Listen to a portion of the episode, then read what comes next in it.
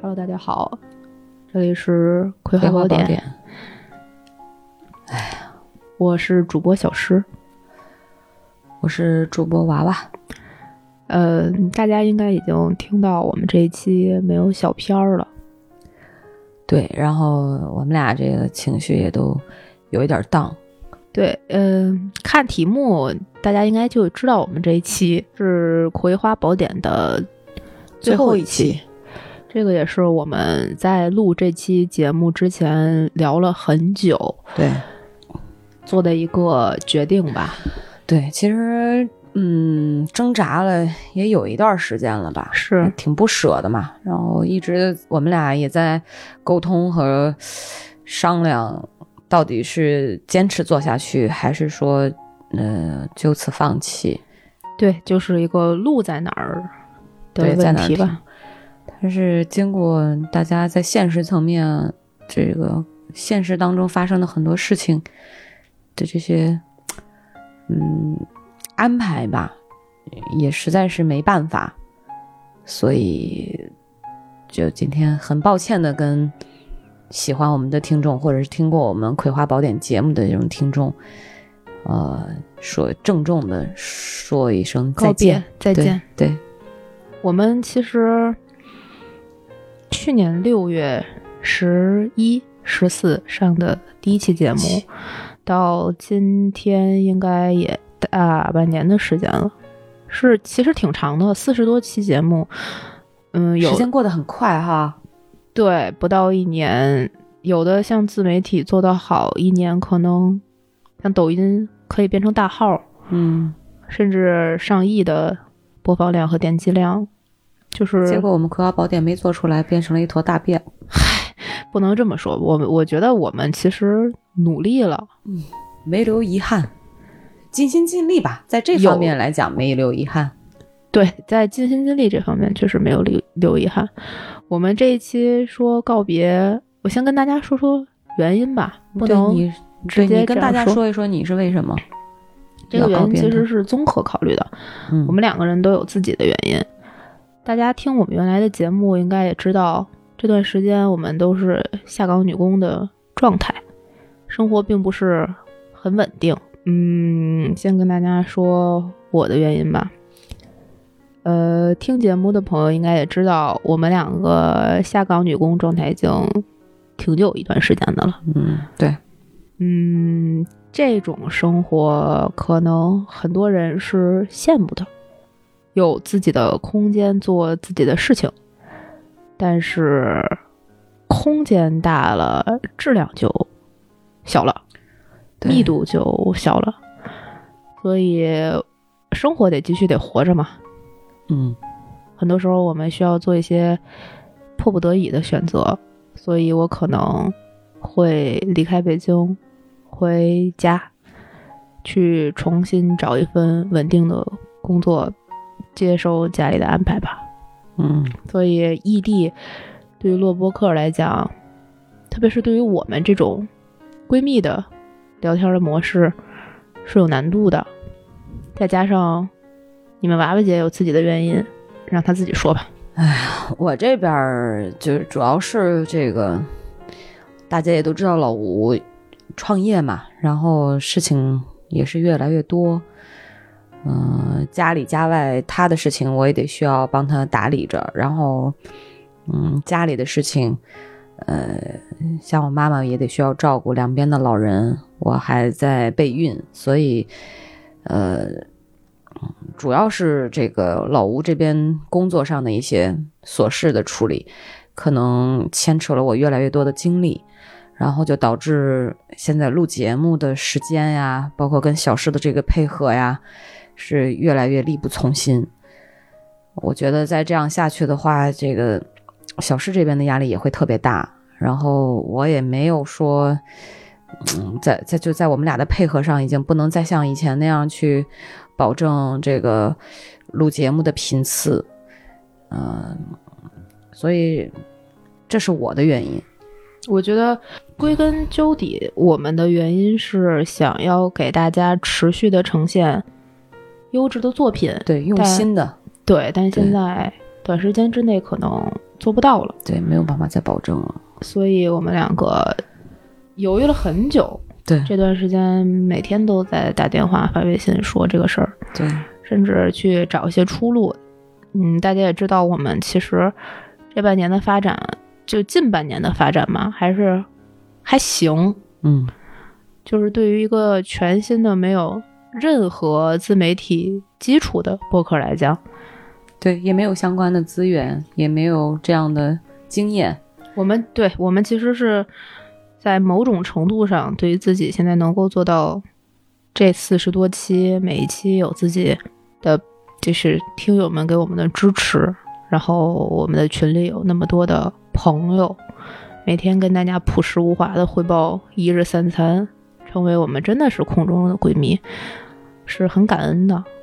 对，我觉得那个群很很即珍便贵。即即便我们节目不再继续更新了，但是我还是我跟小诗两个人还是希望能够保留这个群，因为对能认识很多新的朋友。虽然说不到两百人，但是我们俩也很珍惜。呃，大家就像兄弟姐妹一样，会分享一些自己的日常、自己的困惑，呃，也都能感觉到。群里的每一个小伙伴都在非常用心的，能够去尽自己所能去帮助别人，对，嗯，都在所以努力生活，所以这个群我们俩决定还是保留不解散，肯定对不会解散。对万一我们还会有回来的一天呢？唉，哎呀，在离别的时候想这个就是感慨万千。对，嗯，虽然节目我们俩决定停更，但是还是内心非常感恩，也有很多想感谢的话想跟大家说。嗯，对然。后我们俩就嗯轮着说呗，你先吧。嗯，其实做这一期就是做这个《葵花宝典》的这个节目呢，从我们两个刚开始创台到现在，在内容的输出上面，我自私的讲，很多是我在主导的。嗯，所以我在这段时间借由这个平台发表了很多我个人想要跟大家分享的东西，不管点赞量多少，或者是阅读量多少，有没有被转发，我觉得能有一个人看到都非常感谢你们，就是用了这段时间来看我们写下来、录下来的东西，有搞笑的，然后有走心的，有想去跟这个社会聊聊的，有想跟我们自己的生活和自己的内心沟通的，这是一个非常非常难得而珍贵的机会。嗯就像有的博客说，这个做播客节目就像是一场心理治疗，这个感觉很像。对我们两个也是，嗯在这个节目里面，我们说了很多原来可能跟任何人都不会聊的话，也分析了很多自己过往的经历，基于我们两个浅薄的知识面儿去探究了一下原因，分享给大家。有对的，有不对的。我们也收到过很多赞美我们的评论，也收到过很多给我们提意见和建议的。嗯像上一期节目开头的时候，我们也跟大家聊过我们上日坛公园的感受，我们有这样的出口，这样的机会是非常感恩的。对在这条路上，每个平台现在有个千八百的订阅什么的，我们已经不能说知足，但是非常感谢有这些人陪伴着我们。同时，也感谢这一路上能够看重我们，哪怕就很多可能没有跟大家提过的朋友，从我们最开始做就非常支持我们，甚至想给我们打钱，想签跟我们签约的。到后来，我们选择了一些更大的平台，也参加过很多沙龙啊、活动啊。这一路走来，让我们见到了这个行业的样子，也给了我们一个入口。嗯，我们非常感激有这个机会。嗯，这个是我想说，你看你要感谢谁？嗯，其实小诗说的这些也是我内心的嗯一些感想，但是呢，我想说的是，首先我要第一个感谢的人是小诗。为什么这么说呢？因为从啊四、月底五月初的时候，他跟我讲起这个想要做一个播客的这么一个想法，呃，我觉得我们俩是很投缘的，然后也就一拍即合，就非常顺其自然的有了这么一个简单而美好的开始。呃，我尽我所能的去配合小石来做好这个播客，但实际上我觉得是他给了我这样一个机会，能够做一个播客，是我以前没有接触过的，我甚至是没有听过的。那再到后来，我的感谢对他的感谢是基于说，其实他承担了很多这个《葵花宝典》里面一些巨大的工作量，基于他的这个曾经积累的工作的一些呃能力和有还有优势，还有一些天分。对，这是我要感谢他的地方。第二个呢，我觉得我想感谢我的家里人，不管是我爸爸妈妈、公公婆婆还是老吴，对吧？他们有的时候我要出来录节目，可能就是经常晚上八九点钟才到家，嗯，但是他们都很支持我，特别是老吴，他从一开始就鼓励我说要让我坚持做下去，不要打退堂鼓，因为我本身有的时候会是那种比较容易放弃的人吧。对他一直有他的鼓励，有他的家里人的支持，所以这件事情对于我来说，呃，从心理的节奏上来讲，变得容易了很多。第三个呢，嗯，要感谢的就是支持我们的一些朋友，确切的说应该是，呃，合作伙伴吧，比如说像日坛公园儿，呃，小伙子老师跟李叔，呃，也是算是提携后辈，愿意给我们机会。帮助我们，不管是从内容上还是一些技巧上，都给我们很多好一些好的建议。呃，其实最重放在最后感谢的，也是我最最想心里发自内心想去感谢的，就是听我们节目、听《葵花宝典》节目的粉丝朋友们、听众朋友们。对，呃，我觉得不管是当然，其实我们听到的表扬还是多的，给予我和小石肯定的，是我们能够一直用心做下去的一个动力。呃，从一开始的一条评论、两条评论鼓励我们，然后我们俩第一次看到都会特别开心、特别兴奋，到后来发现，哇，原来真的可以聚沙成塔，朋友越来越多，我们有了自己的群，一个两个，到现在的将近两百个，呃，心里面是觉得。自己是很有成就感的，然后也有自己的价值，然后又能把这么多好朋友聚在一起，所以非常感谢大家听我们的节目，不管是订阅也好，点赞也好，啊、呃、打赏也好，这都是我们俩从来没有奢望过的，只是一开始觉得说就是这样做下去，走到今天有了这样的收获，嗯、还是非常感谢大家的。对于我来讲，其实《葵花宝典》这个节目不仅是像小诗说的治愈了我的心灵，啊、呃，包括像吐露心声也好，还是这个自己的一些曾经很不堪的这种经历，我觉得今天重新拿出来说，对我来讲就像一个反刍，我、哦、能让我重新再看回以前的自己自身的很多问题，进一步加深对自己的认识和了解，所以。我觉得做这个节目更大受益的人是我跟小诗，我要很感谢这个节目本身，还是很不舍跟这个节目去说告别的。对，这是我想说的。嗯，其实告别都是很难的。对我们，我不知道在听这期节目的你有没有跟自己身边的人、跟一件事情，哪怕是一个非常。你非常喜欢的，从小抱在怀里的洋娃娃说过再见。如果有一天你出门，一个行李箱里装着这个你从小抱着长大的洋娃娃，到了一个陌生的城市，你的行李箱丢了，你会怎么入睡呢？那天晚上你会过得好吗？你会用什么样的心情想起它？它的触感、质感和它的大小。是你唯一会想起的事儿吗？我不知道，因为我没有丢过这样的一个洋娃娃。但是我相信很多人可能有这样的经历，至少我们毕过业、分过手，我们跟自己大学的同宿舍的朋友说再见的时候，你看到整个宿舍一点儿一点儿被搬空。第一个拎着箱子走的人，可能会跟你说：“哎，你帮我把这盆儿扔了。”我手里东西拿的太多了，我就不自己带下去了。第二个人把他随身不再需要的卡、不再需要的小零件也扔到了这个盆儿里。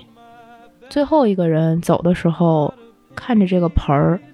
他会把它扔下去，放在那儿，还是把自己手里的东西扔扔进盆儿里，留给下一个住进这个宿舍的人呢？可能有的人听我们节目的时候还没有大学毕业，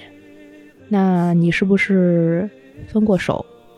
当分手的那天，你的男朋友或女朋友说我们没有办法在一起了，你是用什么样的心情来接受这句话？甚至他可能都没有说出这句话，他只是跟你说我们别见了，或者你在发吃了吗的时候，你看到一个需要好友验证的红色的感叹号，甚至有的人会给你发微信说：“你是他的女朋友吗？我也是。”你是怎么接受这样的场景的？或者你跟家里的亲属有过这样的诀别？但一般白事儿都是大场面，可能家里的所有人聚在一起吃一顿热热闹闹的饭，被报纸糊上的镜子，一夜都不能灭的长燃的香，还有桌上的贡品，最后会分给年纪最小的孩子吃。这些场景在很多很多年之后，你用什么样的心情回忆起它呢？我们要做这样一期节目来跟大家告别，也同样是跟我们自己告别。这样一个时机和契机，对我们来讲都很珍贵。一个决定是很艰难的，对，履行一个决定，过程可能更艰难。对，面对履行这个决定的过程，是我们现在在做的事情，是我们觉得最艰难的。嗯，所以这个过程是我们的收获，这个收获我也想分享给大家。我们学会了怎么去告别，学会了怎么去面对告别，所以我们也希望每个人都能够学会怎么样去面对自己、别人生活中的各种各样的告别。我眼泪就掉下去。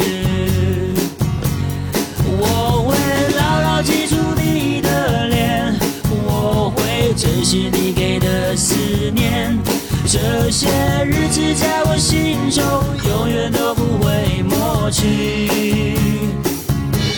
我不能答应你，我是否会再回来？不回头，不回头的走下去。在这里，我们想跟大家说一句，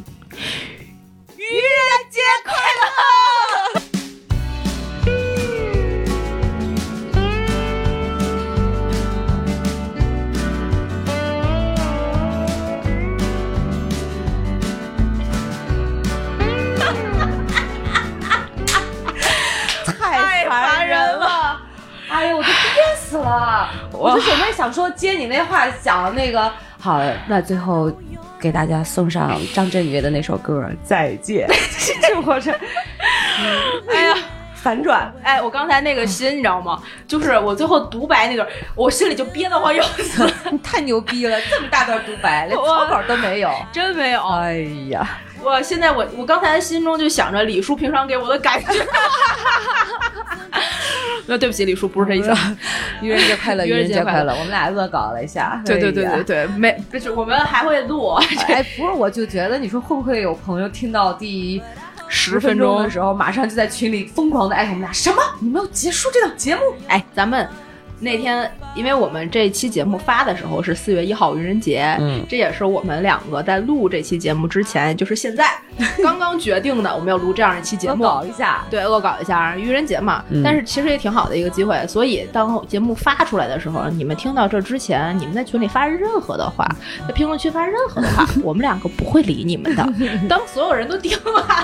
我们再出现。但问题是，我觉得会不会有聪明的听众直接拉到最后，就或者比如说拉到第四十分钟，听一听他俩到底在说什么，就知道是不是真的要跟我们告别，哦啊、也有可能，也有可能也有就可破能。梗了，不好玩了。嗨，这个其我们两个其实想录这个，除了一个这个这个搞笑的成分在哈，对就是愚人节跟大家玩一下，也确实是现在告别这个事情，我刚才说的话都是很心里话的话，就是嗯很少有人会预习或练习这个事儿，所以对我们想体验一下，没想到就中间我们剪掉多少东西。你们娃看着我都不敢看他，因为我一看他我就想乐，然后他那个嘴角啊，就像那疯个，狂在抖，对对对对对，机了。啊就是赵四 吧，然后问题中间一度笑到我真的眼就这个眼睛眼红角在的，飙泪，你知道吗？对，眼角红的，我哎，的你说天，啊我觉得这是一种病，就没有办法看到别人一本正经的煽情，就真的不行。你是会觉得尴尬，还是会觉得什么？不是，我就觉得这词儿怎么那么扯淡啊？ 那不是尴尬，我不尴尬。我知道有就是互相感谢那一趴是发的，你看那儿我没有笑嘛，嗯对，对吧？但是在前面的时候就是。就就一开始我们说什么来着？有人要给我们打钱，有人呃有人给我们打钱，我当时 就是就是我就有一种看着老师在台上讲讲事儿，然后我在下面接话吧的感觉，就这种你知道吗？打钱，我还打人嘞， 就就内心各种独白，你知道各啊种 OS，、啊对，我们在刚比较才搞笑说，有的人就是抖音半年就做成了大 V，然后一亿多粉儿，然后你娃娃姐这眼就翻到就后 太空，然后我想说，所以嘞，《葵花宝典》做成一坨嗯大便，大就不自觉的内心就会把这个画板给接住，就开。始榨制别人。哦天哪！嗯太逗了，我没想到啊，这个如此成功。 我我我现在我我首先想插一个题外话，我在这儿非常钦佩那些演戏不笑场的演员们，这太难了。太难了。但是你知道我最爱看的情景喜剧《我爱我家》，嗯，真的特巨爱看里面笑场的片 段。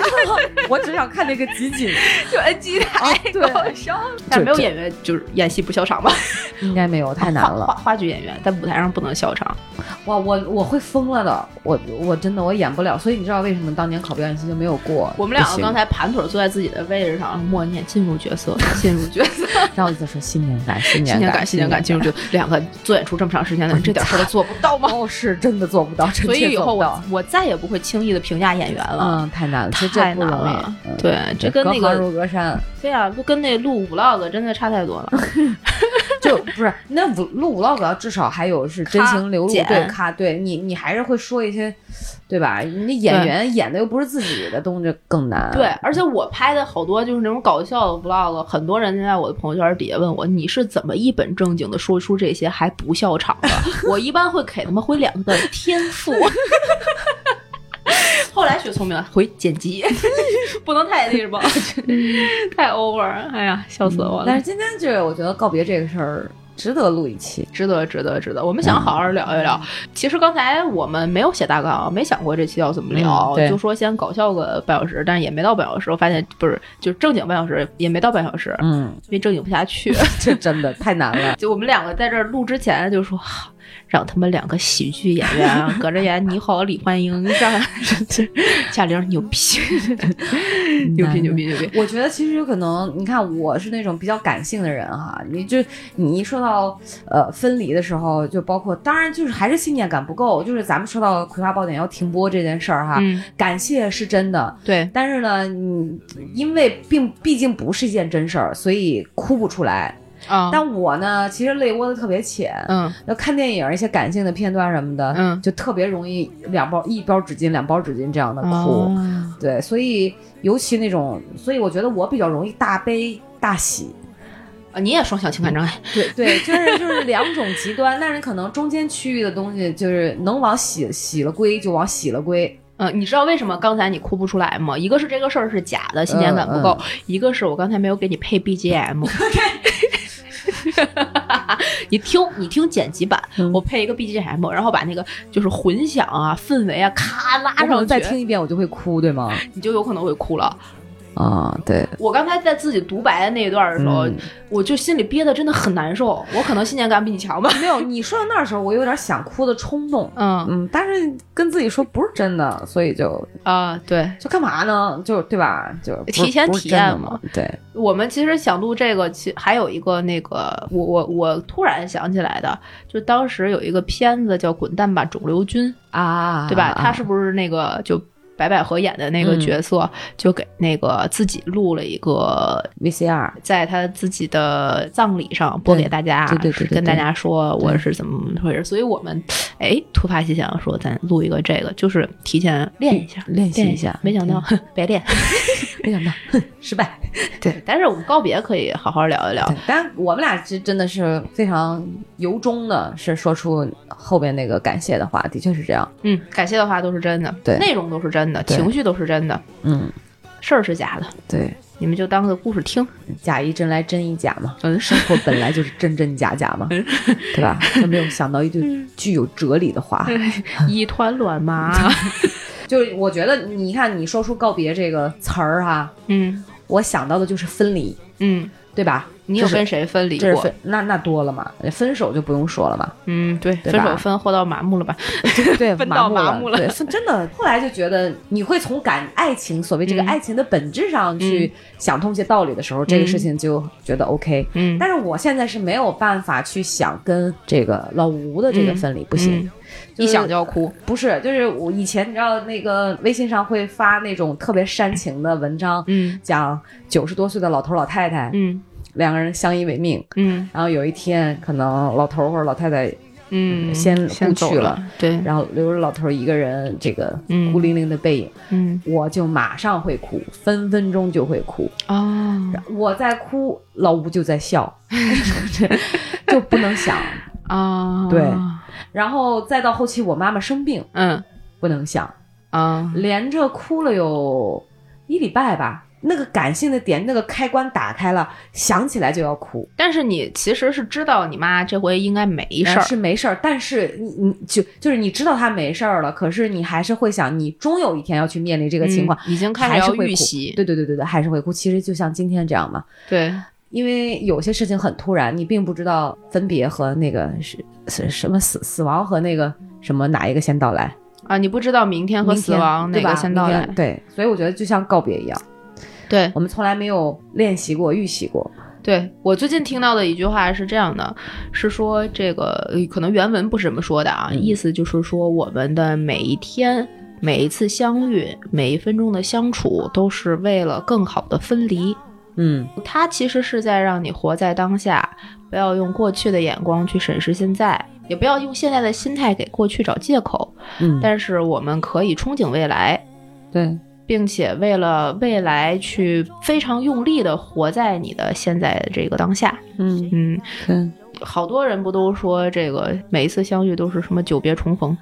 嗯，是吧？有这么个矫情的句子呗。嗯，还有那个什么五百次的擦肩而过换来今生的一次回回眸啊，这这个有点忒矫情。 就 对，我曾经看过一本书，叫做《最好的告别》，嗯但我现在已经基本上忘了他那个书讲的什么，讲的就是怎么去面对自己的死亡，嗯怎么去给自己的这些告别做准备。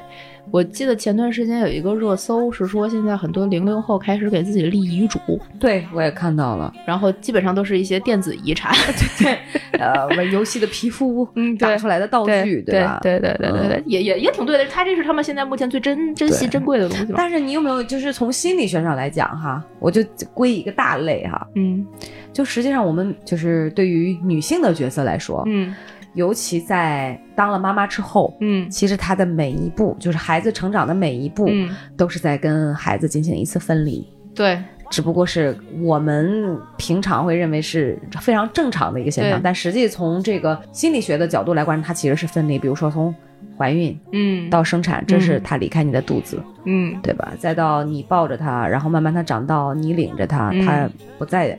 是天天赖在你的怀抱里，对再到可能他上学了，对你也都不能领他了，这就是另外一个阶段的分离。分离再到他长大成人了，要离家出去工作了，这可能是真正的作为两个个体的这种是分离可能会更少。所以，好像我们平时对于这种太过习以为常，就没太有这种真的没有好好想过告别这件事儿，是。对吧？就你刚才说妈妈这个嘛，我可以，我我就是算是家人嘛。我记得嗯我当时我姥爷去世的时候，嗯。我在上大一，嗯，后然后我坐在我们学校我宿舍的那个床边儿，靠着窗户，嗯当天我下午的时候，拿着当时还是一个山寨版的手机，给我当时的男朋友发微信，呃，嗯那时候还没有微信，还是发短信。嗯然后当时我就一阵心慌，就剧烈的心慌，我就觉得有事儿，嗯这事儿不对。嗯然后我给我男朋友发了一个短信，我说你干嘛呢？有事儿吗？怎么了？我现在有一种剧烈的情况，我就预感有事儿要发生。他说我没事儿，挺好，哪儿都挺好。我觉得那就不是他，肯定是啊家里人。我就给我爸打了一个电话，然后我问他家里有事儿吗？然后他跟我说，哦，你姥爷刚才走了。我就知道，哦，嗯是一个心理感应，对。嗯后来这个事儿过去之后，我回去正常的参加葬礼，然后把姥爷的事儿处理完了之后，我跟我们家里的人聊天儿，嗯然后我小舅跟我说，说我弟弟他比我小大概八九岁吧，嗯那个时候他还上学，嗯然后我已经上大学，他应该上中学吧。嗯，然后他说，我弟当天下午也差不多那个时间难受，也难受，也心慌，可能是我姥爷走之前去看了我们两个，嗯，嗯，可能是他就是这辈子还没有落下的一个念想。一些牵挂，对我姥爷走去世之前，其实我们有一个挺长的时间去准备这件事儿了。他当时最后一次上手术台是因为肠梗阻，本来是以为是肠癌，因为你拍片子是看不出嗯来的，它就是一个结节一块儿就是阴影嘛。然后做了活检，发现是肠梗阻。再之后他就一直卧床不起了，因为嗯那个年纪八十多岁了，你又做一个这么大的手术，你很难再像恢复到原来。再加上老人老了，就像老小孩儿一对样，他们自己的心理已经承受不住这一很脆切。弱，他年轻的时候那些英雄般的经历，就成为了他现在，我觉得当时他心里中心里的种下的一根刺。嗯我年轻的时候，我现在的对比嗯是非常巨大的。到后期他在床上的时候，我们后来给他找了一个招待，就是那种疗养院，嗯因为我姥爷是就是老干部，所以他有资格住一个疗养院，然后就会配那个护工，嗯然后他后期每一个新的护工来，他就去折磨这个护工。就是他清醒的时候，年轻的时候是一个非常温文尔雅、儒雅的人，嗯，然后一辈子没有做过什么特别出格的事儿，嗯甚至都没有假公济私过的这么一哇塞个两袖清风的人。但是他老了，老了，到病危到床上的时候，他没有存在感了。嗯我个人是觉得啊，他的心态就是，呃，我晚上让这个护工起来带我去上一次厕所，我至少就是我在动，我这个人在活着，嗯而我不是躺在那儿胡思乱想着。嗯，他晚年的那两年会频繁的使用脏话，哦，卧床之前从来没有听过他骂人，嗯反正我是没听过。然后他卧床不起了之后，就开始频繁的使用脏话，嗯然后骂护工，然后说自己年轻时候的一些事儿。嗯慢慢的，慢慢的，神志也不是很清楚了，嗯就进了那个医院，嗯后来 ICU 一遍、两遍、三遍，就这样。其实我们心里是蛮有准准备的，的对我们家人其实因为有一个两三两到三年的时间去接受这个事儿是很有准备的。嗯但其实我觉得他做手术之前，他自己对这件事儿是没有准备的，嗯，就不到能接受，不能接受，就是我怎么一下子就变成这样了。嗯这个应该也是就现在很多人的课题，嗯是我们怎么能够面对我们终究有一天会到来的这个告别。对，我可以跟大家分享一个我现在的生活态度。嗯我从很小的时候就觉得，就你刚才说的，明天和死亡不知道哪个会先来，对，因为我们跟癌症患者明天死去的几率可能一样大。是的，你不知道明天你出门会不会有一辆疯狂的车，在你过马路的那一瞬间，你正常生活那一瞬间对就把你撞死了。对，这个是我可能比较消极啊、悲观的态度去看这个生活，但是基于这个悲观的态度，你反而会影响你每一分每一秒要过的快乐。嗯所以现在我做很多决定，不是说基于多少年多少年的什么长期的五年、十年的规划，对，我就觉得先过好今天。今天我过好了，那势必它是一个一步一步一步的积累。积累。所以对说，珍惜眼前的每一分每一秒，每一个身边的人，对，这个是也不给自己留遗憾，是也不给别人留遗憾。是，你知道，你说到这儿，讲到这个死亡，我突然想到，今天我们节目播出的时候，嗯，也是张国荣哥哥的忌日，对。他也是这一天在香港跳选择跳从楼二十五楼啊当时大家飞下来。他做这个决定的时候，很多哦人觉得是一个愚人节的玩笑，是的，但死亡不会跟人开玩笑。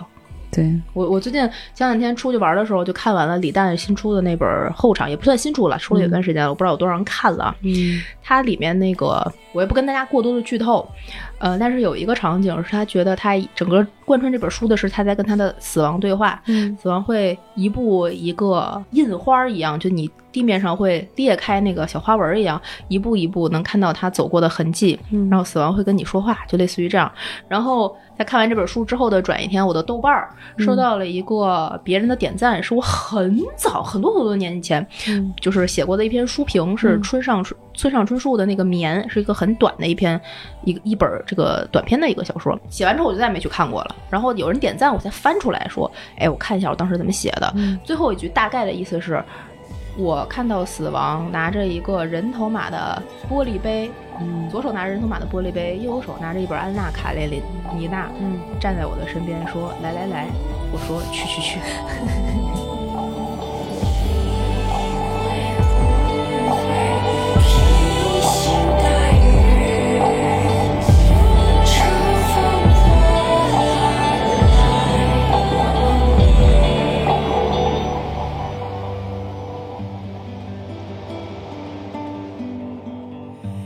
风吹乱了我的头发，我知道你在这儿呢。下次在春光中见到你啊，千万别再抛下我了。就很莫名其妙这些点，就是你懂就自然懂啊，就不嗯懂不懂就不懂 啊，没关系，就是你就觉得哎，这些点为什么就凑在了一起？所以我就在想嘛，你说我们每个人现在所谓珍惜现在的每一分每一秒，对吧？就是这听上去像一句空话，对，到底应该怎么落实到生活当中呢？前一阵子我记得，嗯，我在老吴准备去开车，然后我带我爸妈，我们准备出去的时候， 嗯，我突然歪头跟我妈说了一句：“我说你看嘛，老吴现在真好。”我说以前我跟他吵架的时候还会骂脏话，嗯，我说比如说什么傻逼呀、 你知道吗？就是就是就是大家有就是到你在气头上的时候都对会都会双方的也都会互飙脏话，对，说什么怎么你不去死啊？嗯我说妈妈，但是你知道我今年有一个特别大的变化，从去年下半年开始，嗯，我说我的吵架里面再也没有了这两句话。傻逼和怎么去死？对，嗯嗯，然后不会有任何，就是我突然就觉得这是一个多么严重的诅咒啊！我怎么能对我最爱的人，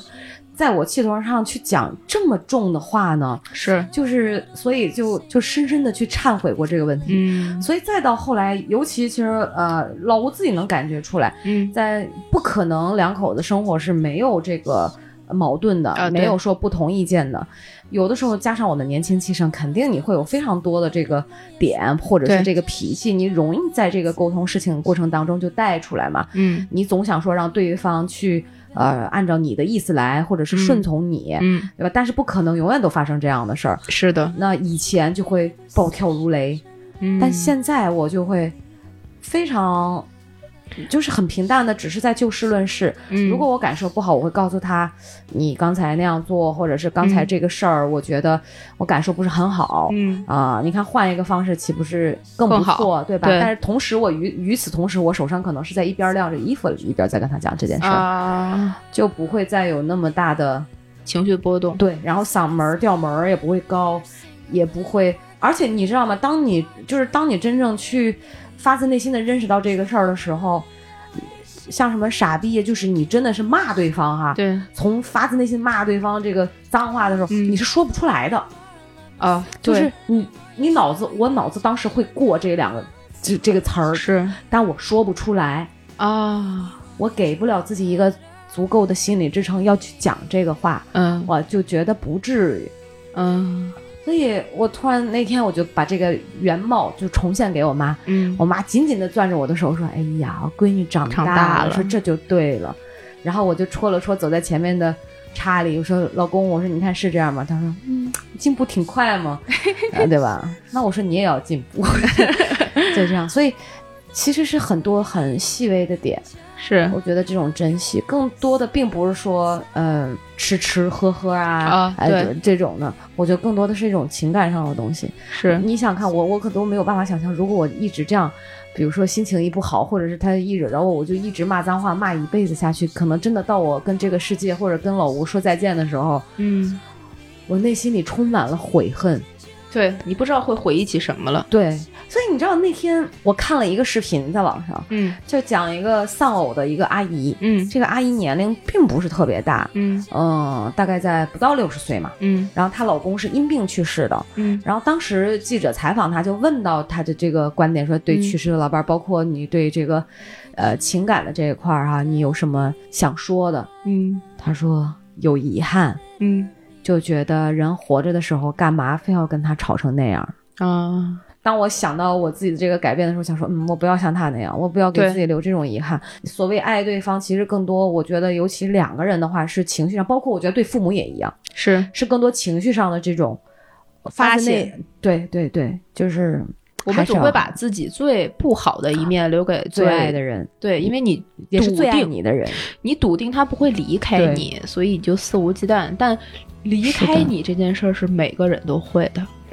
对，或早或晚。当然，按照常规，对，可能就是在比如说这个七八十岁、八是九十岁，是是吧？是嗯，这这是一定会发生的。是所以你知道，在我妈妈长病的时候，我就完完全没有办法去想这个问题。是那个时候，我就在跟老吴商量，嗯我妈妈有什么事情，就之前啊，嗯就觉得有什么事情她是没有做过的。她跟我的生活是有十几年我们没有生活在一起，是嗯脱轨、脱节的、脱轨的。是我她是不了解我的，甚至我也不了解她。嗯我甚至是有一些事情，我觉得她不了解，我都懒得跟她沟通。嗯于是，在短短的一两个月之内，嗯包括一直到现在哈，嗯就不停的去，嗯，带着他体验各种他没有体验过的新鲜事物，嗯告诉他我的生活为什么会是这样，告诉他这个社会年轻人为什么会是这样。嗯对，所以真好，这就个是我要向你学习的。对，所以就怕留有遗憾。对，这就个你突然觉得死亡原来很近，就在你面前，可能离你只有一寸、一厘米、一毫米，就这么近。对他甚至你知道，所以你没有准备，那个时候很慌的。嗯嗯，当时找医生啊，包括呃，就是打电话给朋友的时嗯候，后来因为我妈妈就很，我觉得就是福大命大嘛，就是 很很很安然的就过了那个阶段之后，朋友约我们出来吃饭，说听到你跟老吴的这个电话，嗯都能感觉到你们俩特别慌，但实际上你知道，啊当在那个时候，我觉得我们俩都还很淡定，你懂这个我落差吗懂？，你已经就上头了，对，你已经你竭尽自己最大的努力去去，呃，想要 Do something 控制住这个事态的发展。你是觉得你要，但是有些事情这还是好，我觉得是很幸运的。你能，这个就嗯啊很像多事情人喝醉了的时候都觉得自己没醉，对对对对对对对。是一个感那觉。当时那个朋友说，我能特别感觉你俩很慌，是你那时候来录节目，整个人抠腮，对，就你完全没有准备。所以你知道，今天说到告别的时候，我就觉得，哇，就像那天我觉得小伙子老师讲，每一档节目都是有它的寿命的，是的，对吧？是的，我们不可能说真的做到咱俩七十岁八十岁。呃，对。如果这一天来了呢？如果真的我对吧们就是做到七十岁、八十 岁，我们一定是亿万富翁 了，不然我们为什么要做下去？世俗庸俗。这不就是你哎，那我想问你，啊你一开始做《葵花宝典》的节目是为了钱吗？ 现在可以为了钱？对 呀， 我我真不是，甚我至我跟你讲，咱俩是真的都没有，从没想过钱的问题。也没有对粉丝的数量有过什么期待。有有有，现在有，不能这么说，他们会听见。不是，我说初衷就啊做了对对一对开始对咱俩对说对一拍即合的时候，是是，啥也没想，啥也没想。就是单纯的录这么一这个个节其实目就跟火总那天跟咱们说的时候，有的时候你这个事儿你做了，特别顺，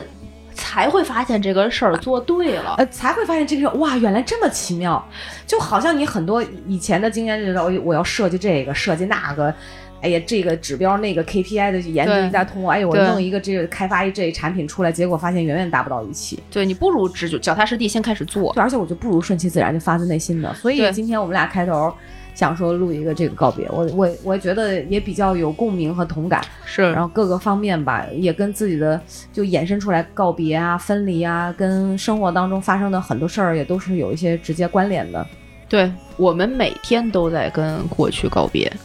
如果往对，宏就是宏观意义上讲，哎，但我我那我想问你一个问题哈，你说你有特别刻骨铭心或者是痛彻心扉的分离吗？人事物，我觉得都都算。特别刻骨铭心。你要说就是分离本身这件事儿，嗯，对我来讲，我我我先这么说吧，因为我是一个就是情绪满、情绪很饱满，嗯或者说情绪密度很高的人。嗯我前段时间在家收拾家，我把我的很多就是不玩了的、不用的嗯毛绒玩具都扔了。我到今天都会想起他们的样子，音容笑貌，我天，就是我会想，哎呀，不知道我的闷闷哼过得好不 好？闷闷哼，同志们，你听见他们家的每一个娃娃，每一样东西都有名字，是特别我可跑怕。我跑个题啊，因为就是跟日坛录那其实也提到这个事儿。我昨天不是从那我总觉得特可怕，我他当时在录节目的时候表情吓着了，你知道吗？我后来专门问过他这个事儿，他说当时真的觉得挺可怕，后来想想可能就是恶 趣味。但是我昨天是从那个天津回来，嗯，然后我回到我的这个家里，收拾完了弄完了，十点多上床，躺在床上，我是这么度过我躺在床上的前五分钟的、嗯啊，床床姐姐好，我想你呀、你怎么这么好呀？就开始跟我的床说 话， 你妈现在就是一副看傻子的表情。无语，条件没没没什么可说的。对，但是你说分离就是刻骨铭心的，我能够想起来两件事儿，嗯一个是我大学毕业，嗯呃，我记得大学毕业的时候，我们当时做了很多莫名其妙的事儿，出去喝酒、唱歌、通宵，这就不说的是基本配置，嗯然后做什么毕业纪念册呀，嗯乱七八糟一大堆，然后每天就发这个人人网，嗯，对，那时候还人人网，在人人网发那个各种状态。到后来有一次我，那时候已经有微信了，我发嗯微信的时候，我哥都在底下评论说，有些矫情，一次两次 行，多了就过了， 就这样。但是我现在还能，为什么我刚才最开始独白那一段能够说起这个宿舍，那是一个很深刻的场景。嗯你在那个宿舍里面住了四年，这是我第一次从我们家搬出来，嗯融入一个社会，进入一个集体，你没有了父母的这种陪伴或者是束缚，你的生活第一次有可能被自己掌控的时候，嗯然后你要告别第一段被自己掌控的生活的时候，那种情绪是、嗯、可能不太一样的。嗯这个是一个，另外还有一个是我当时做杂志最后一期结束的时候，嗯我们做了十七期，嗯最后一期《每日双月刊》三年多的时间，第十七期的那一期题目是孙燕姿当时刚出的那张专辑，叫做《是时候》。嗯就很多时候我们不是觉得这件事儿不能往后做了，嗯你说我们努着劲儿再继续再做个三年五年的，可以吗？可以。嗯，但是当人这波人的缘分就到这儿了，对对，对对对对对，你后边再努着往下走的时候，你会感到阻力。它不是那个味儿了，心里也不是那个感觉了。对，所以分离和分别和告别这件事情，有的时候不是不得已，而是是时候。是的，就当我们觉得这件事儿在这个顶点，或者是到一个比较好的状态，大家在这个时候告别是体面的的时嗯候，其实就珍惜这一刻。是的，好多时候跟你的男朋友、女朋友分手，非常有可能要闹到非常不愉快，而不是对对在对对我对提分手那一刻你就接受。那这样的分手其实会更体面一些对，会更舒服吧？对，所以我觉得这个分别的这个那一个瞬间哈，嗯，仪式也可以是开心的、圆满的，是的，而不一定一定这个说到告别一定是破碎的、对伤心的、对难过的，对，对吧？所以你知道，再回到说想到哥哥他从二十五楼飞下来的时候，嗯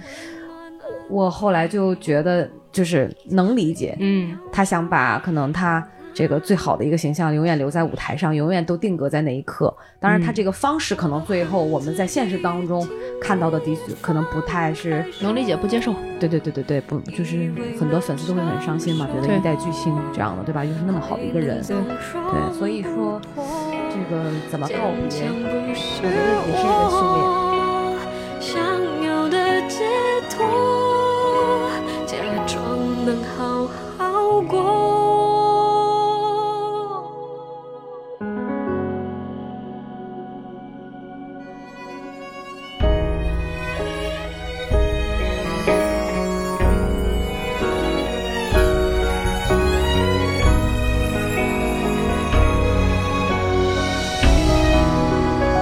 害怕察觉。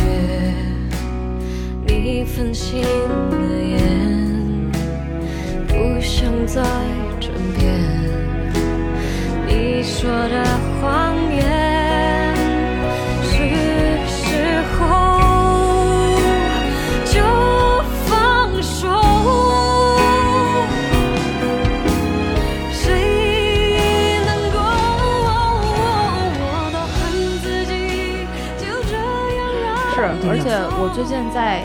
就是除了跟人事物这样的告别，我最近在练习的一件事情是跟自己的情绪告别。嗯，就是有一些情绪它来了，它走了是有过程的。对，你能够，如果你自己往内关心的话，你会能感受到一些情绪的波动和它的流动。嗯它可以像，它就像一个橄榄形，嗯所以头里它最开始可能没有什么，嗯然后突然因为一件事情，这个点开始它丰满了起来，嗯，它到了一个高点，然后你就觉得、哦爽，或者是哦嗯这个事儿对，或者是哦这个事儿好伤心，我怎么能这么难过？世界为什么对我如此不公的时候，嗯它慢慢慢慢慢慢又会收回到那个对泯灭的那个终点。渐落，对嗯我们很多的决定或者是不理智的行为，可能是在这个枣核形的中间做出来的。对，但是我现在开始观想我自己内心的时候，会发现很多时候，你知道他在这个中间的时候，你去想做的一些事情，会给自己一个就是 three seconds 这种机会。嗯等你这咕噜过了，嗯过个一天、两天、三就没天，事儿了，哎，事儿就过去了对，就没有任何的问题对。你就会跟自己的情绪做一个有时间阶段的疏离和告别，对你让它过去。对这个过去是主动的，有一些就是分别是我们要主动提起的，而不是说等着它就停在那儿，然后每一天给自己努一个劲儿，再打一个肾上腺素，一直就走不出来， 对那谁也没有办法帮你走出来。对，我对。我就刚才问你的问题，就是嗯刻骨铭心、或者是痛彻心扉的跟人事物告别哈，嗯想了一大圈儿，发现没有啊， 就是我我可能在这方面比较钝感吧。就比如说，你看我上大学要离开家，我是兴高采烈啊的，那走的、那个我也是，我也是，然后，但是你知道我跟就是男朋友分手哈，嗯我对在分开的那一个瞬间，就是呃知道不能再在一起了，或者是怎么样，我我会马上接受那个当下，就不会特别那啥。但是我如果就是在这个过程中的时候，嗯就是分手的过程中的那种虐心，嗯是会哭鼻子的。啊，对对对对，这个我也哇会这，他怎么不爱我了呢？ 他怎么能不爱我呢？我这么好，单曲循这环会，他不爱我。对对对对，就可能会有大概一段时间沉浸在那个情绪当中，会的，但是会的，这就是跟自己情绪告别的过程对，嘛。可能还会跟对方有纠缠，对对吧？也不一定分得利索。对，但真的到那个人家就比如烦了，就不想跟你在一起了，嗯或者是我就是因为一个现实的原因要去另外一个城市了，嗯，那就没办法，对，就撒由那拉，再见，就对也也没什么。就真的是越来越理智了。嗯，对，所以其实现在往往前回想这种分离的东西，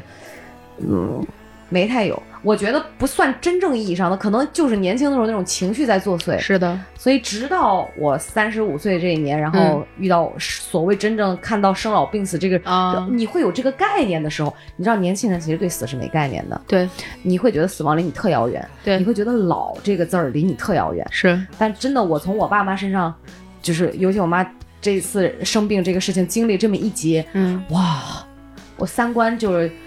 完全跟重新做人，对对，就是对我爸妈跟以前我对他们这个态度啊嗯，方式都完全不一样。现在是啥？即便他们现在跟我在北京嘛，是，呃，我如果在外面的话，嗯，我都会时不常的，就是打一个电话干啥呢？然后吃饭了没？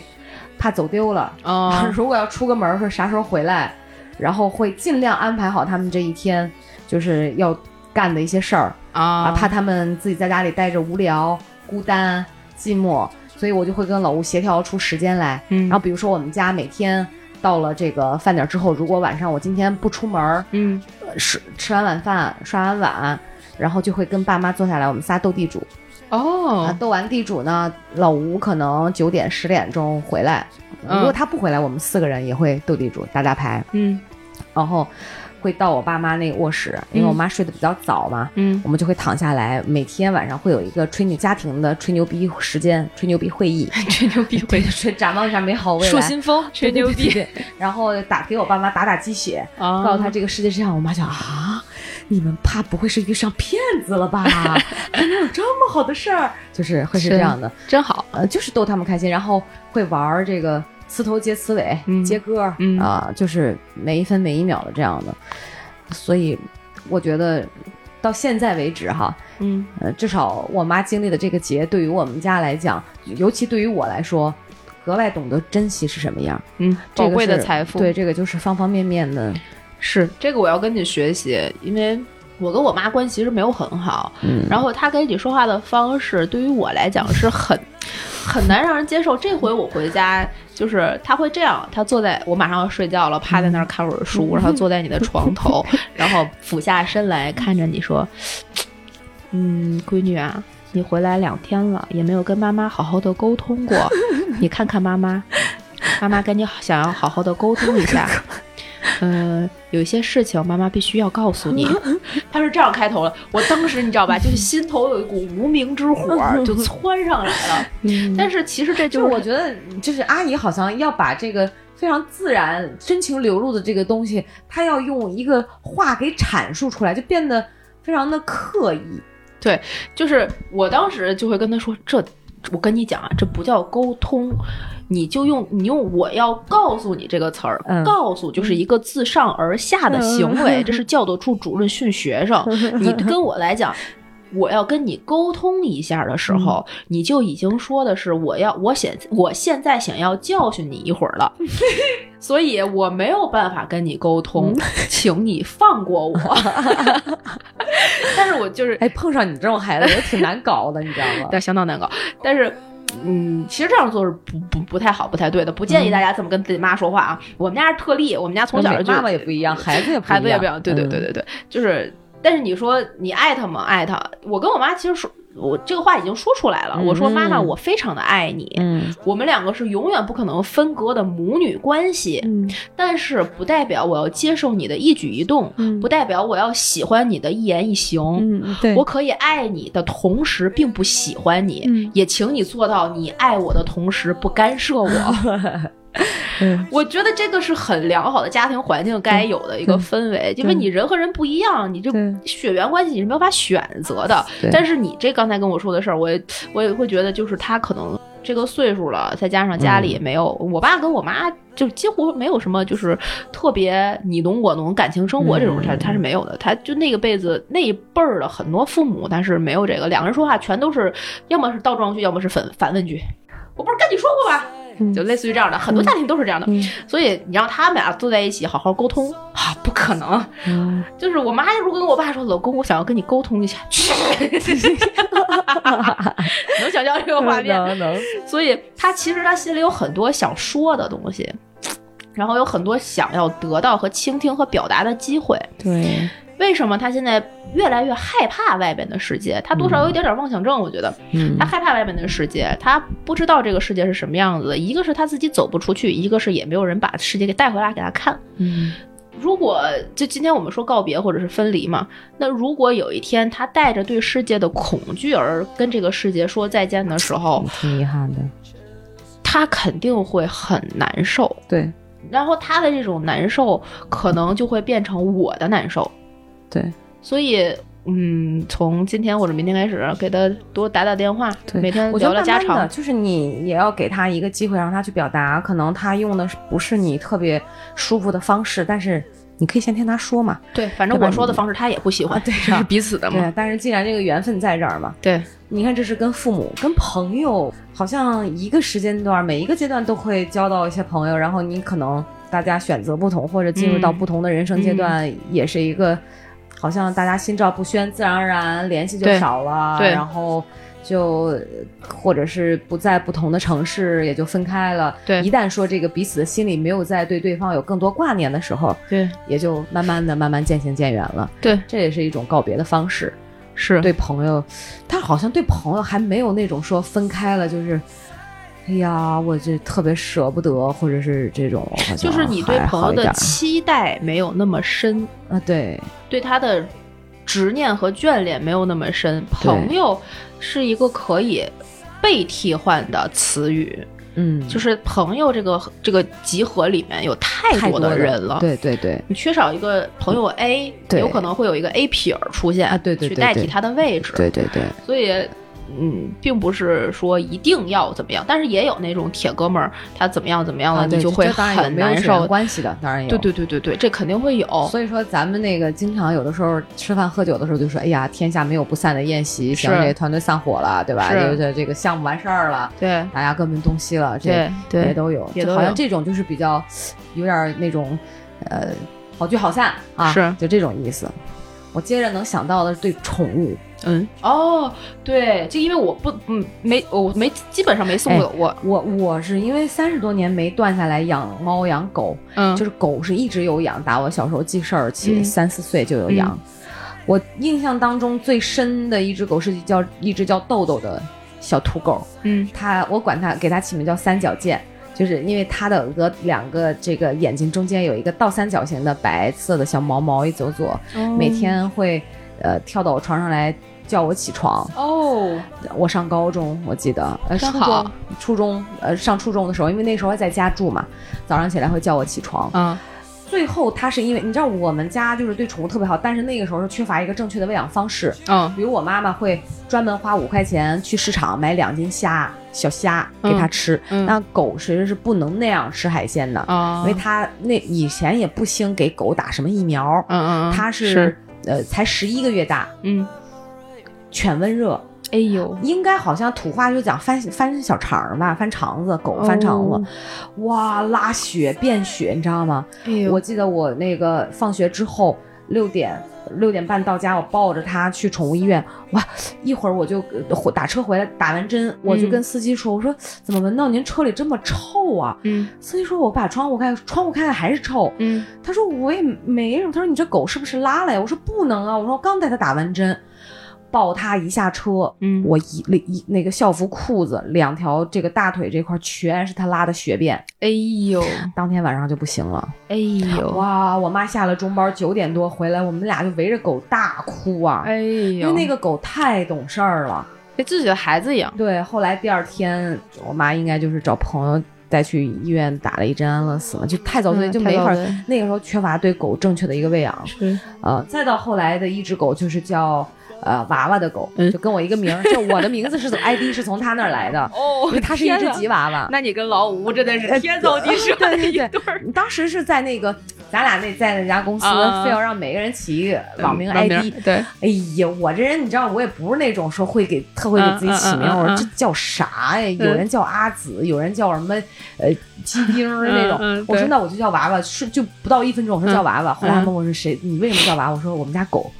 我们家狗叫娃娃。我说就这比较痛快。嗯对，它是呃正常的生老病死，嗯，但是也是因为我姐当时生孩子，这狗不要了，给我妈了。嗯就从三岁的时候养着，养到十四岁，嗯，最后是因为喂的太好了，胖的像一只猪，哎一只呀，吉娃娃长到了十斤，我的你天知，道吗？然后就是那种，呃，心脏也不好，啊还长子宫肌瘤，最后也是它是正常死亡、嗯嗯就走了。这是跟宠物的里面，但是只有那个叫豆豆的狗是最让我伤心的，因为我是会比较自责，我觉得没养好它。嗯啊，嗯，毕竟你知道，就是我后来我就说，妈怎么能给狗就买两斤虾去吃呢？就是我妈认为那是爱，他不懂，对。然后那个狗就是土狗嘛，你给它啥它都吃，是所以这个是跟宠物，所以你没养过宠物，所以你没有这种。其实有，我们大学的时候鸟在，没哇，我得死。我们大学的时候在宠，就是宿舍里面嗯，养过一只小兔子，是我的啊同学室友他养的。但是那只兔子呢，他拿回来之后，我们就大家轮着照顾，嗯轮着玩儿。嗯最开始它在一个小笼子里面，还特别小，那是那年是兔年，嗯然后它是从麦当劳旁边的一个小摊儿上被买回来的，嗯耳朵特别大，所以叫麦朵朵。哇，好可爱的名字。对，，然后我们当时每天原来没有它的时候，下了课就奔着食堂啊，去哪儿啊玩了。嗯自从有了它，所有人的心都在宿舍里，就想一下课回去麦朵朵。然后喂拿一个白菜叶儿回来喂喂它。不不，后来我们知道兔子得吃兔粮，所有的啊菜也有兔粮啊，对，有就是小棍棍那种，然后它要吃哦湿的干，就是湿的这种菜，它就会拉稀。哦哦兔子不能喝太多的水，吃太多湿的这种萝卜呀，或者是白菜，它其实不应该这样。然后他后来，他慢慢的，他从一个手掌大小的那个小白兔搁在一个小笼子里，嗯慢慢慢慢长到一个差不多小臂长，嗯，挺大了，挺大了，也然后挺胖的吧？嗯还行。嗯呃，差不多小半年那种时间，呃，在我们宿舍里，那时候是冬天，嗯，谁晚上冷了看电影的时候，就把它抱过来，搁在怀里暖一会儿，嗯特别舒服。而且微布每个礼拜都给它洗澡，用自己的沐浴液什么的，是香香的。洗完澡拿那个毛巾一裹，去宿舍的那个水房有一个吹风机给它吹干。那兔子不跑不害怕，呃，最开始第一次洗澡害怕，后来就还行，然后给它吹揪着干，耳朵洗。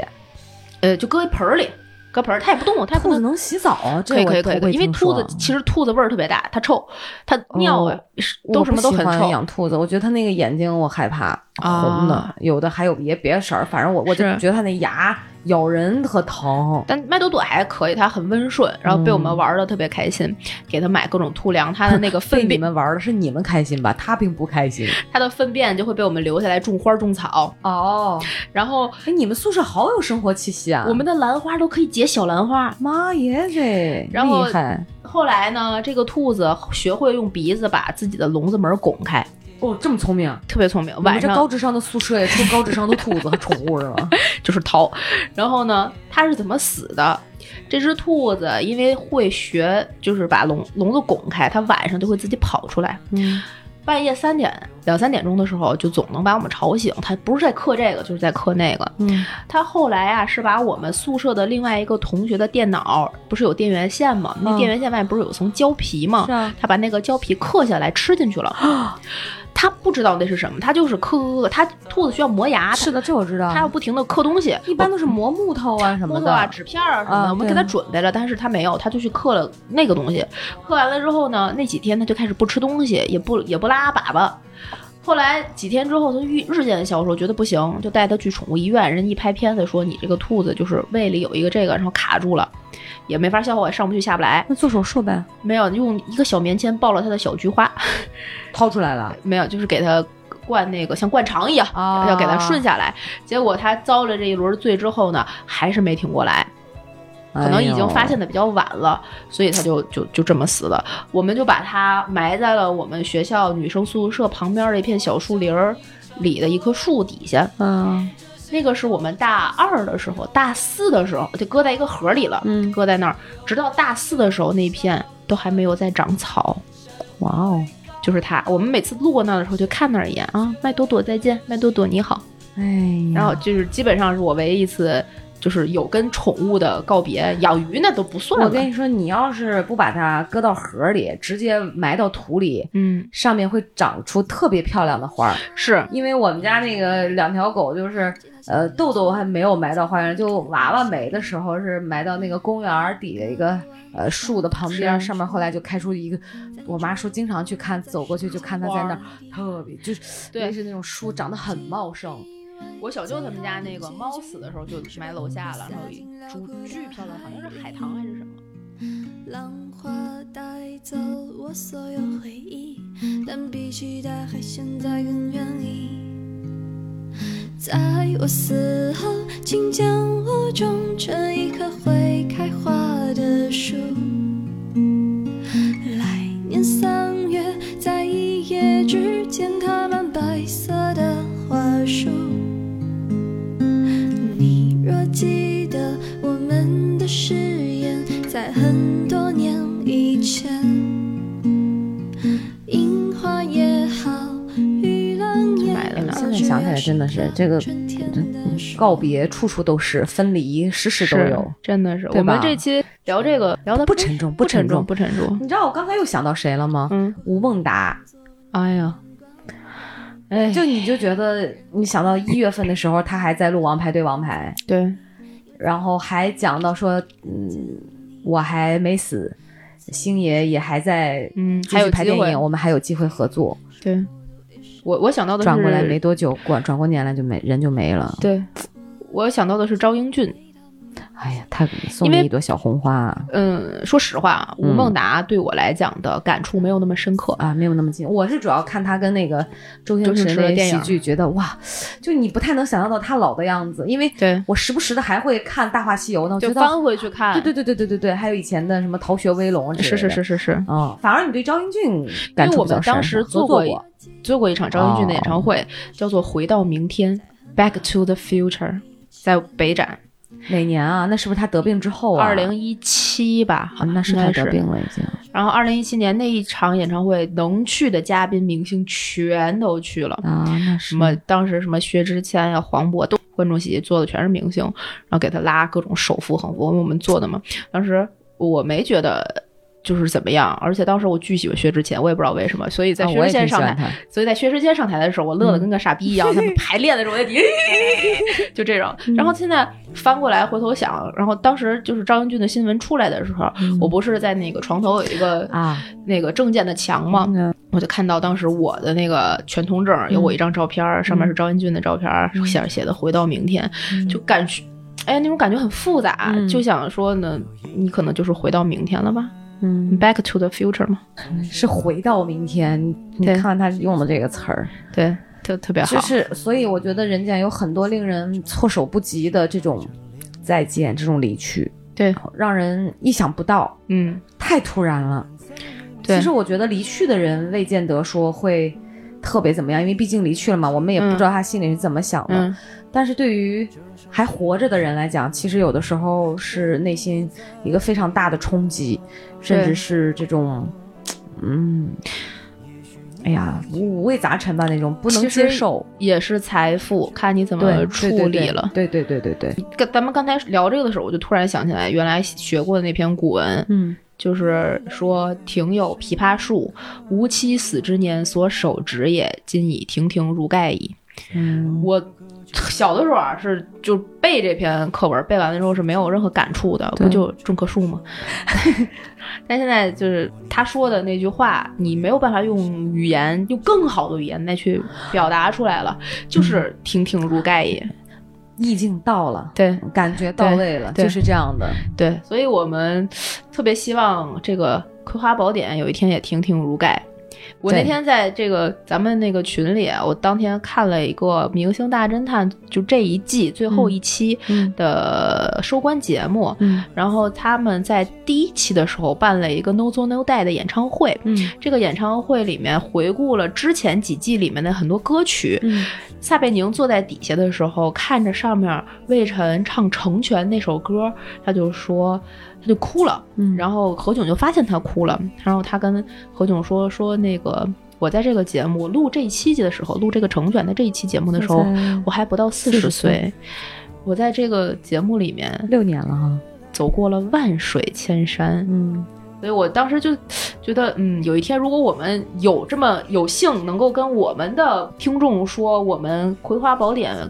在这段时间里面有幸跟你们一起走过万水千山，是一件多美好的事儿。对，很幸福。对，所以每个人都是见证者，都是原始股 东。 是，所以就趁着这个四 A 景区还没有爆满的时 候，请大家关注《葵花宝典》公众号的微信、微博账号。点赞、订阅、打赏。对，在各大音嗯评频论平台订阅我们，呃给我们多多的点赞、订阅、打赏。就晚上就开着，就瞄了，然后不影响你睡觉，就单曲循 环，好吗？好吗？答应我们可以吗？ 这是你珍惜我们粉丝的一种方式。对我们这个景点儿现在可能才是三 A 级别的，等到四 A 级别就可能要收门票 了，等到五 A 级别的时候就要抽签儿，好吗对？就轮号儿，嗯就对是然后礼拜一和礼拜五限号儿。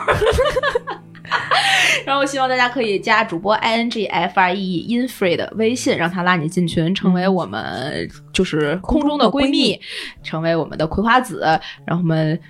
在群里面就不告诉你这一期开头到底是 什么事情。啊好期待这一期的剪辑。太不太期待这一期播出了。也希望每一个人都能珍惜自己的生活，珍惜身边的人。嗯呃，不只是说是一句 口号，是是这个切实到就身体力行的去做，对，用心的是付出爱的。我始终相信一句话，叫“爱出者爱返，福往者福来”，就对是给予这个世界什么，世界也会回馈给你什么。嗯是嗯，所以就是这样，祝福大家。祝福大家。对行，我们这期节目时间也差不多，就录到这里了，跟大家说拜拜，拜拜，拜拜。夏夜纸伞，白色的帆，湖面上波光闪，风隔岸，这是我能想到的景。还有些期盼和当时烂漫。等雨的小山和耐寒的蓝，江水边渔夫泛白琉璃滩，这是我很想念的景。阳台上待看，一天一过半。离别时知道是当时习惯，一切都很平淡，不觉出彩。雨落时才想起，那种心安欢声和笑语还在我耳畔。如今一个自在，尘世两端，相聚远，相见难，不聚只散。其实我并没有太多期盼，毕竟一生很短，少有圆满。沉默，傍晚，云层渐远。屋檐下燕归来，人面花开。那时我还记得的景，眼看春又来，却已心阑珊。离别时知道是当时习惯，一切都很平淡，不觉出彩。雨落时才想起，那种心安，欢声和笑语还在我耳畔。如今一个自在，尘世两端，相聚远，相见难，不聚只散。其实我并没有太多期盼，毕竟一生很短，少有圆满。立秋的画卷，平铺简单。橘色的暖阳升，雾气消散。那是我常梦到的景。醒来时丝断，剩寒意盘旋。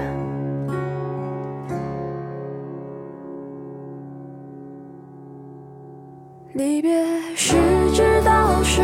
当时习惯，一切都很平淡，不觉出彩。雨落时才想起，那种心安，欢声和笑语还在我耳畔。如今一个自在，尘世两端，相聚远，相见难，不聚只散。其实我并没有太多期盼，毕竟一生很短，少有圆满。